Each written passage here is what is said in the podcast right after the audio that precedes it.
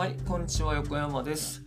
えーちょっとまた久しぶりに音声でお届けしたいなと思いましたので、えー、とこちらでお届けさせてもらえたらなと思います。えー先日なんですけれども、あと知り合いとご飯に行きまして、でまあ、そこで聞いた話が、あまあ、確かにそうだなって思ったのと、あとはまあちょっとそういうところ、あの農業関係の人ってあのあんまり重視してないなっていうのを思ったので、まあ、そのことについてお話しできればなと思っています。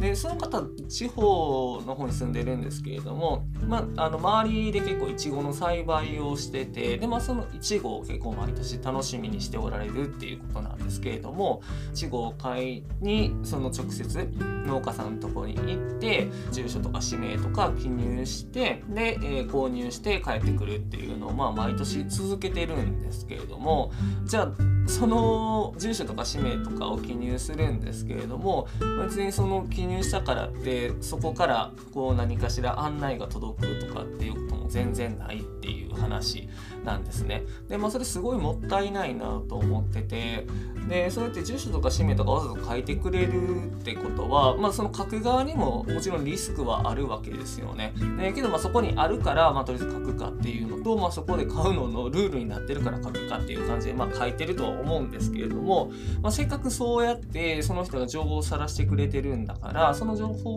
をやっぱりきちんともっと使っていく必要があるなっていうふうに思うんですですね。住所と氏名があったら、まあ、ダイレクトメールとかを送れるわけですよね。まあ、そのダイレクトメール作るのも、まあ、ちょっとお金かかったりはするんですけれども、まあ、こうこうこうやって、えー、と今年の1号もこうやってできましたよとか、まあ、新品種を栽培し始めるんだったら、まあ、そういうのも案内できますし、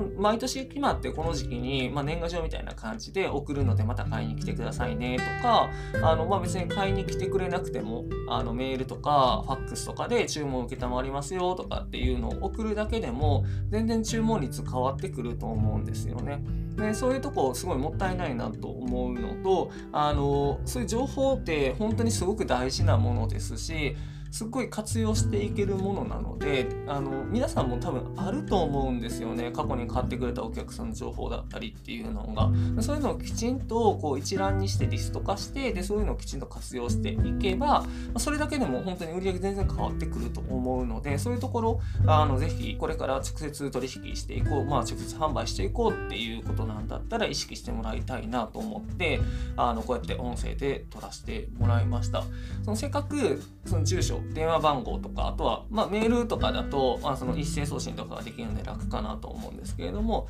全然あのちょっとメールとかでもいいかなと思うので、えーそういうのをぜひやっていってもらえればなと思います。でもしあのそうやってリストというかその過去に取ってる住所とかがあるんだったらあのそれを探してきてみて、まあ、ぜひぜひ活用してもらえたらなというふうに思います。はい、はい、ということで、えー今日も最後まで